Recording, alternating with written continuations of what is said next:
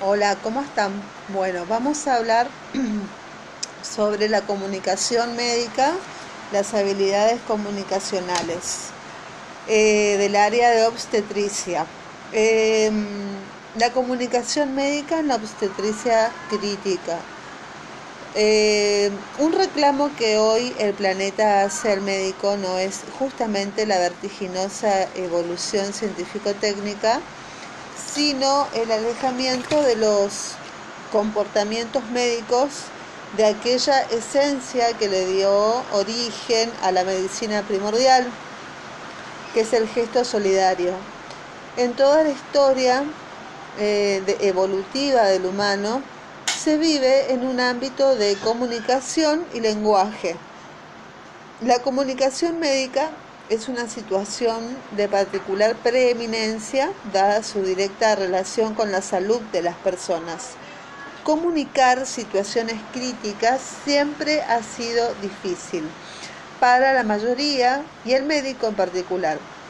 Más allá de la semiología, los exámenes complementarios, diagnósticos complementarios, eh, terapéuticas y pronósticos, los médicos eh, requieren de herramientas específicas que lo ayuden a escuchar y a expresar. Es decir, que al mismo tiempo de lo dicho debe desarrollar recursos y habilidades que faciliten la comunicación en situaciones complejas del ejercicio de su profesión. La mayoría de los estudiantes de medicina se atemorizan ante los primeros contactos con pacientes, invierten mucho tiempo del aula antes de tener la oportunidad de hablar con un paciente. Por este motivo, las prácticas clínicas y la relación médico-paciente brindan tranquilidad a los estudiantes porque pueden tomar el gusto a lo que la medicina real se da para ellos. Bueno, el objetivo de esto, de esta conversación, es desarrollar un dispositivo de formación en competencias comunicacionales profesionales en el que se puedan combinar de modo equilibrado y armónico los conocimientos científicos con el comportamiento social y comprender la intersubjetividad de los actores eh, en la comunicación. Con respecto a los contenidos, eh, la demanda de la humanización de la actividad médica, el deber de la comunicación eficaz sobre quién recae, eh, la importancia de la comunicación médica como un componente ineliminable de un buen trabajo, la satisfacción personal y prevención de juicios de responsabilidad y los canales básicos de la comunicación aplicados al ejercicio médico, oral, auditivo y gestual. La capacidad de escucha y comprensión, la intersubjetividad médico-paciente familiar y mm, bueno, de los comentarios y la evaluación. Se asigna un caso clínico sobre las primeras causas de muerte materna, que son el aborto febril, por ejemplo, o hemorragias, y se reflexiona, se resuelve el diagnóstico, se da un pronóstico, conducta y terapéutica. Luego, con el método de role-playing, uno de médico y otro de familiares, se prepara la entrevista durante la semana aplicando la guía específica, se hace una primera mostración de cada roleplay en un grupo reducido, luego se realiza una revisión crítica en conjunto. La evaluación es una encuesta anónima cuantitativa cualitativa. Muy bien, eh, la comunicación médica y las consideraciones generales. La humanidad está atravesada por procesos comunicacionales en su historia evolutiva se vive en un ámbito de comunicación y lenguaje.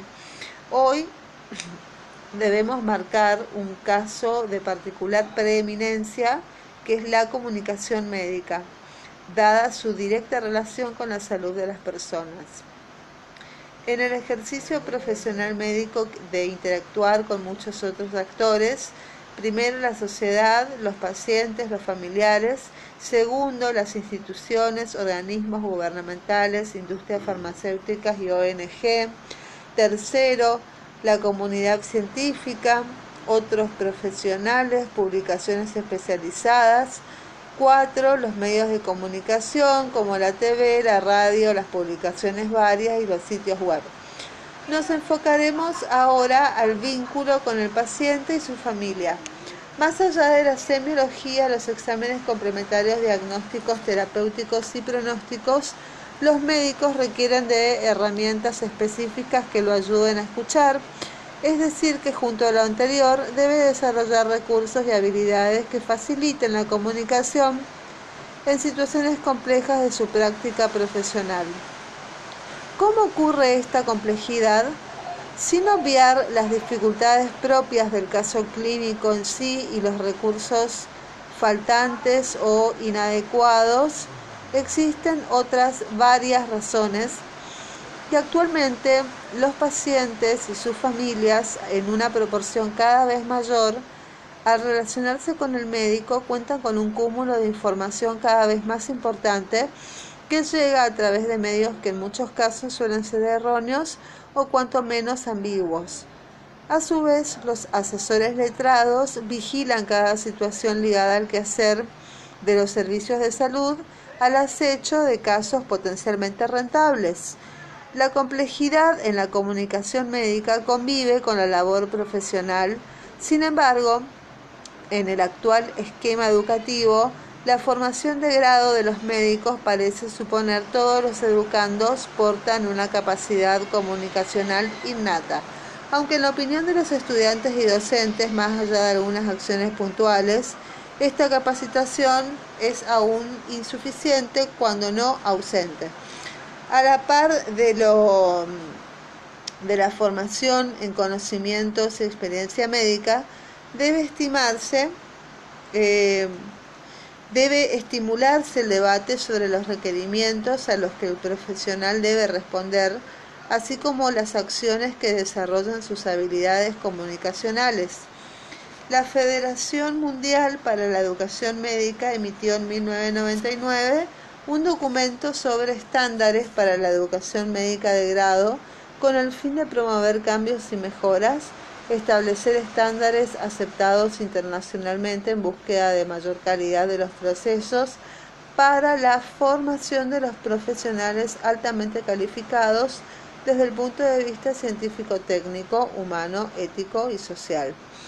La adquisición de competencias implica desarrollar capacidades como las de iniciativas, de comunicación, la de valorar y establecer riesgos, las competencias deben combinar de modo equilibrado y armónico los conocimientos científicos con el comportamiento social y ello es algo más que habilidades técnicas, implican el dominio de procesos personales para aprender de la práctica, de la experiencia y de la intersubjetividad. La mayoría de los estudiantes de medicina se atemorizan ante los primeros contactos con pacientes y muchos invierten varios años en el aula antes de tener la oportunidad de hablar con un paciente.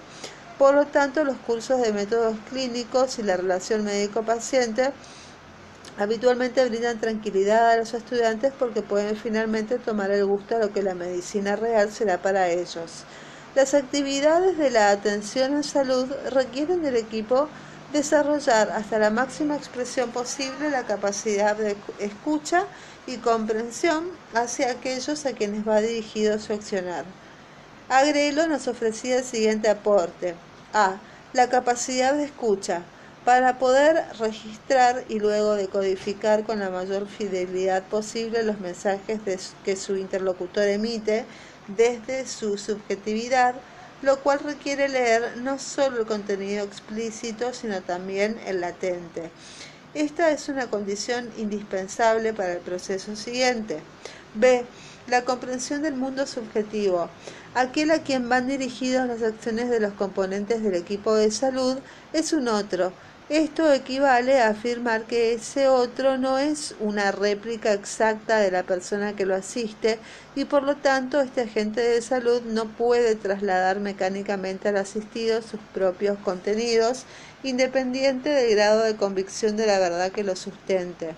La clave que nos permitirá entender esto es que el acto dirigido al beneficiario en salud es un contacto directo entre dos personas, que es uno y otro, es decir, una cuestión intersubjetiva y solo puede rendir sus frutos si se comprende la forma de decir y expresarse del otro que se logra cuando se alcanza a comprender su forma de sentir y sus valores. Comunicar situaciones críticas siempre ha sido difícil para el médico en particular, de quien sabemos que como gajes del oficio, en muchas ocasiones de su desempeño laboral, se enfrentará o mejor deberá encarar, dar la cara a la realidad de comunicar situaciones críticas. La entrevista médica es el mejor momento y recurso con que se cuenta para llevar adelante este proceso de comunicación. Por ello es imprescindible que exista un énfasis adecuado en la capacitación para el desarrollo de esta competencia, competencia que al arribar a la etapa del internado los alumnos la perciben todavía como insuficientemente desarrollada.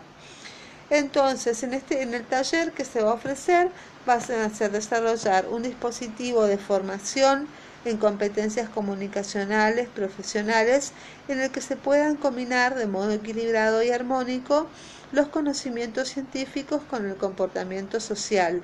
Esto es algo más que habilidades técnicas porque implican la comprensión de procesos personales para emprender la práctica, lograr la experiencia, entendida esta como una trayectoria de reflexión sobre la práctica vivida y comprender la intersubjetividad que se pone en juego entre el médico y su interlocutor. Y segundo, evaluar el dispositivo en su idoneidad como método de educación médica. Eh, muy bien.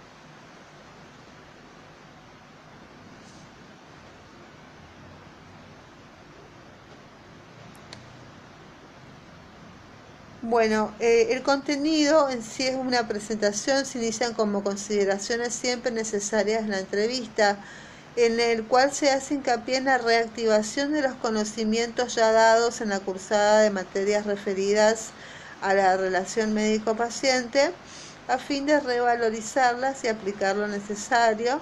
Para ello se deben jerarquizar dos puntos.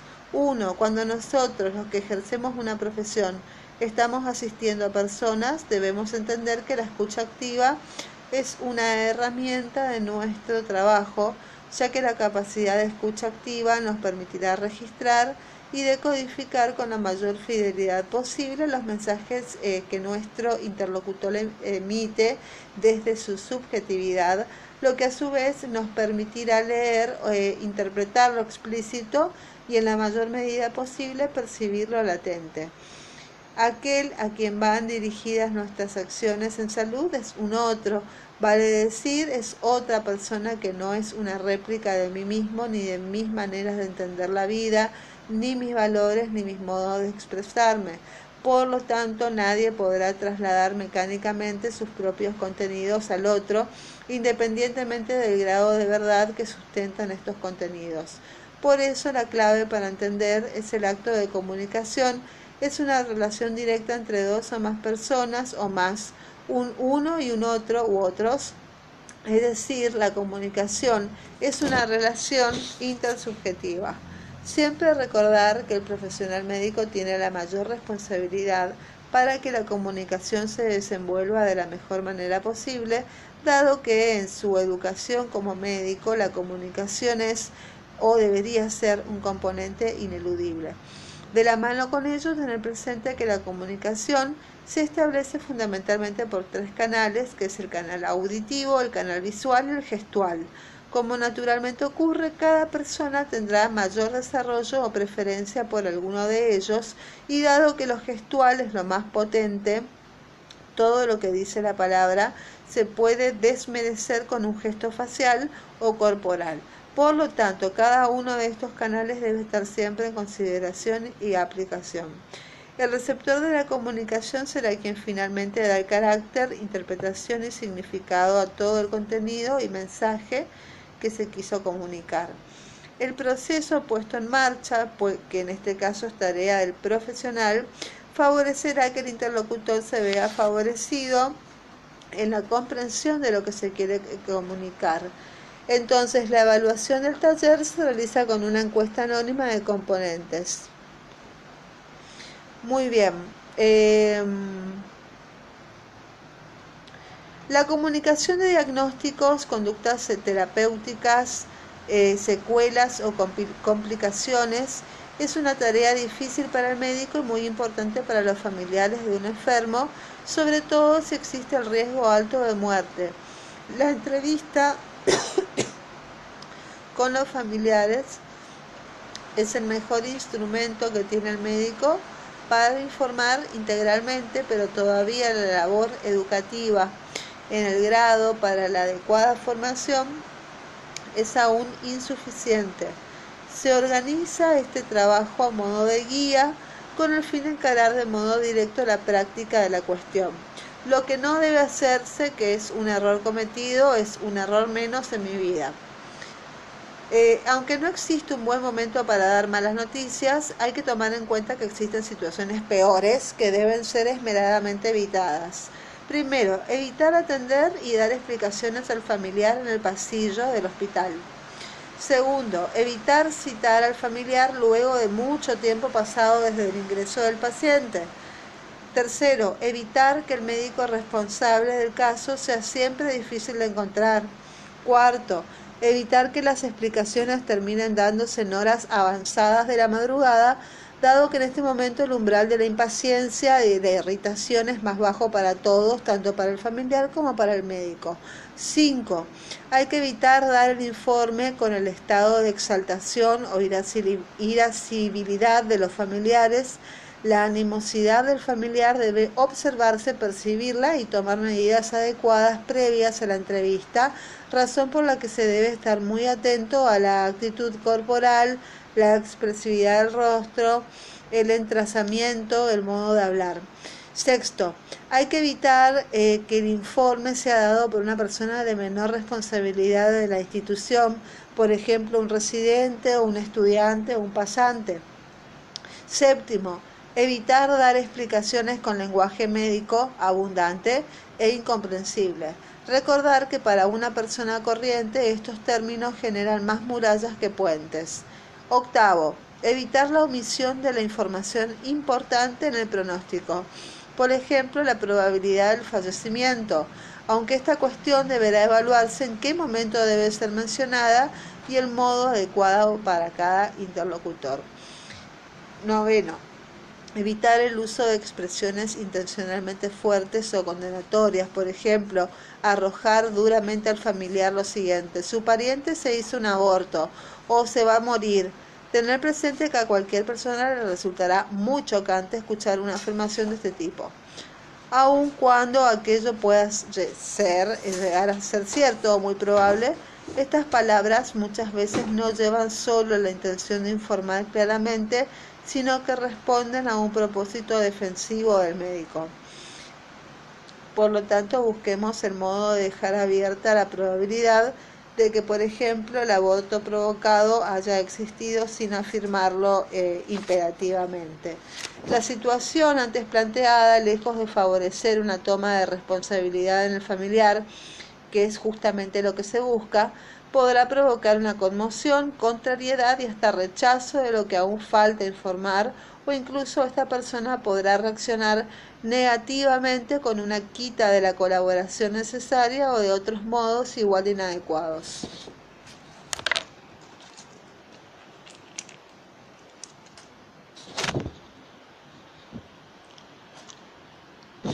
B. Lo que intentaremos hacer Siempre se hace lo que se puede, así todo hagamos lo mejor posible. 1. Antes de atender e informar a los familiares, el médico debe repasar para sí todas las cuestiones clínicas del paciente, incluso tener a mano la documentación y los exámenes.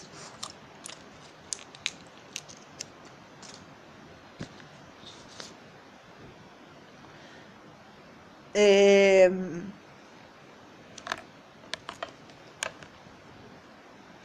prever un pronóstico clínico eh, eh, para el caso que ha tomado en responsabilidad. Hay que considerar tanto la evolución favorable como las desfavorables en todas sus alternativas, más aún cuando éste no esté claro en primeras instancias. Hay que considerar que se va a encarar a los familiares, es decir, poner la cara y que no se trata de enfrentar al familiar. La mejor comunicación es la que se da cara a cara Primero, nosotros en la entrevista, una entrevista entre médico y familiar siempre se trata de una relación entre dos personas, cada cual con sus valores, sus creencias, sus modos de hablar, sus modos de comunicarse, sus códigos, incertidumbres. Em, cansancio, aflicción, es, es decir, cada persona participante con su propia subjetividad. Por lo tanto, la relación entre el médico y el paciente o la familia se trata siempre de una relación intersubjetiva. Los profesionales tenemos la obligación de tener muy presente esta observación al considerar los hechos que pudieran ocurrir en la entrevista, recordar a los pediatras que saben que cuando un niño está enfermo, toda la familia está enferma. Dos, eh, las recomendaciones a considerar. El encuentro con él o los familiares debe realizarse en un lugar privado sin interrupciones imprevistas e innecesarias. Hay que tratar, es primero. Segundo, hay que tratar de que la entrevista participe más de una persona del equipo de salud. Esto es conducido con prudencia, siempre es de ayuda emocional tanto para el médico como para los interlocutores. En tercer lugar, citar a los familiares eh, con relevancia en las decisiones con este paciente.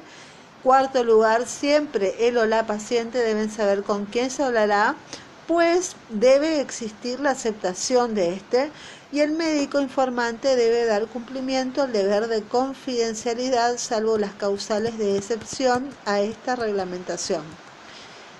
Quinto, presentarse al familiar, identificarse y señalar el nivel de responsabilidad que se tiene en la institución y con el paciente. Hay que verificar siempre que se trata del familiar del paciente del que se va a informar. Eh, en el saludo inicial es conveniente considerar el pasar la mano cuando así se decida, hacerlo de un modo franco, cordial y seguro este es un primer gesto de acercamiento y la primera impresión es una sola.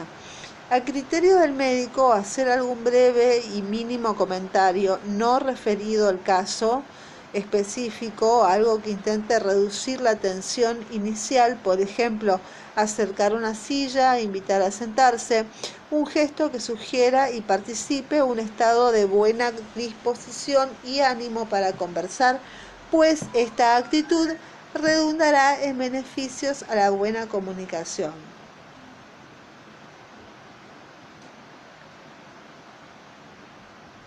en noveno lugar, hay que preguntar y escuchar si ya conocen algo o recibieron algún comentario del problema que tiene la persona de la que tienen que dar la información.